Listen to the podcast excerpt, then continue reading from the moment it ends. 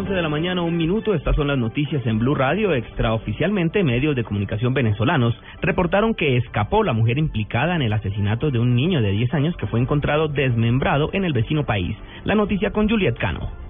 Medios venezolanos reportan extraoficialmente la fuga de Dariana Portilla, alias La Coqui, señalada de secuestrar y asesinar al niño Luis Fernando Lambartínez de 10 años y luego enterrarlo en una fosa de la población encontrados en el municipio Catatumbo, en Venezuela. Al parecer, la fuga ocurrió cuando el GAES de Mérida trasladó esta madrugada a la mujer en Encontrados para localizar a otros implicados en el caso. La mujer, según relatan los medios venezolanos, se escapó de los funcionarios, quienes están a esta hora presos y sometidos a investigación por las autoridades venezolanas desde Cúcuta informó Juliet Cano, Blue Radio.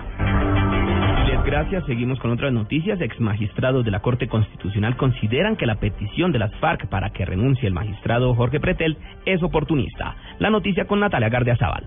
En diálogo con Blue Radio, el ex magistrado Nilson Pinilla criticó que las FARC también se hayan pronunciado sobre el escándalo que involucra al presidente de la Corte Constitucional, el magistrado Jorge Pretelt. Pinilla señaló que las FARC estarían aprovechando la coyuntura. La verdad es que yo tengo mucha prevención con lo que está ocurriendo con las FARC porque me parece que hay una alta dosis de cinismo y de falta de sinceridad en sus posiciones. Aquí están aprovechando una determinada eh, coyuntura para tratar de aumentar la apariencia de que están de que están sometiéndose a los cauces del, derecho. El ex magistrado manifestó además que él había advertido que Pretel no renunciaría porque necesita el fuero ante la Comisión de Investigación y Acusación. Natalia Gardea al Blue Radio y 16 personas que conformaban una organización delincuencial dedicada a, a, falsificar aceites para carro fueron capturadas.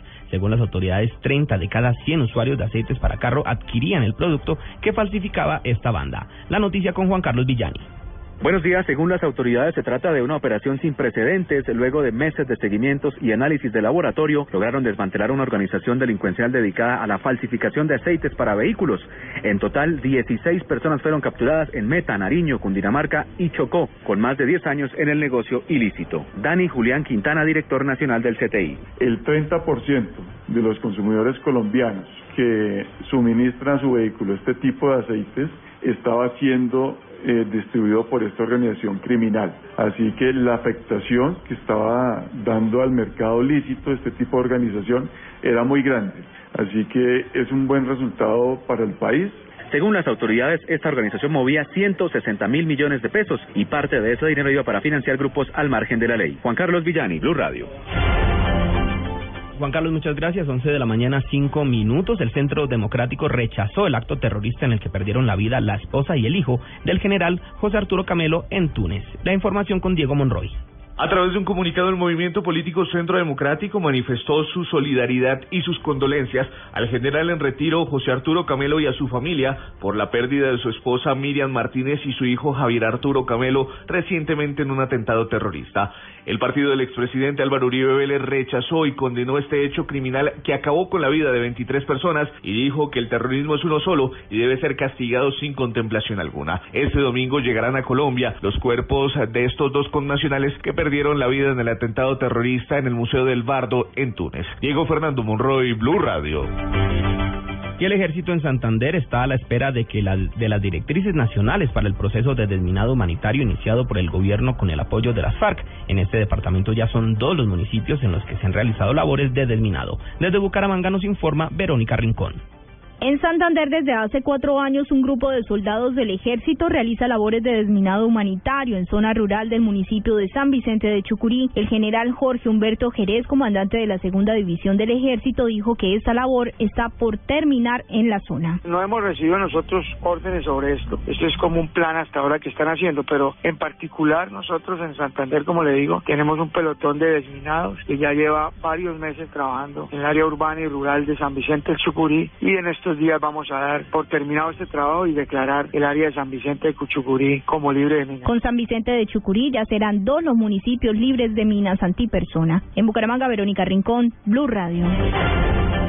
Y en información deportiva, el técnico de la selección Colombia, José Néstor Peckerman, se refirió a los criticados rivales que enfrentará el equipo en los próximos días. La información con Pablo Ríos. José Néstor Peckerman, entrenador de la selección colombiana de fútbol, habló sobre Bahrein y Kuwait, los rivales que enfrentará el cuadro nacional el próximo 26 y 30 de marzo respectivamente. Son equipos que no han perdido la filosofía con la que iniciaron, que era más bien de escuela brasilera. Y e-, esa característica por su cuestión física de jugadores técnicos rápidos, eh, la mantienen, pero sí han mejorado mucho tácticamente. Son equipos que tienen orden, tienen dinámica, obviamente en la cuestión técnica individual uno por uno, quizás todavía no tienen jugadores del nivel sudamericano, del nivel europeo, pero a nivel colectivo cada vez se acercan un poquito más. El equipo de Bahrein está ubicado en la posición 103 del ranking FIFA, mientras que Kuwait se encuentra en la casilla 125.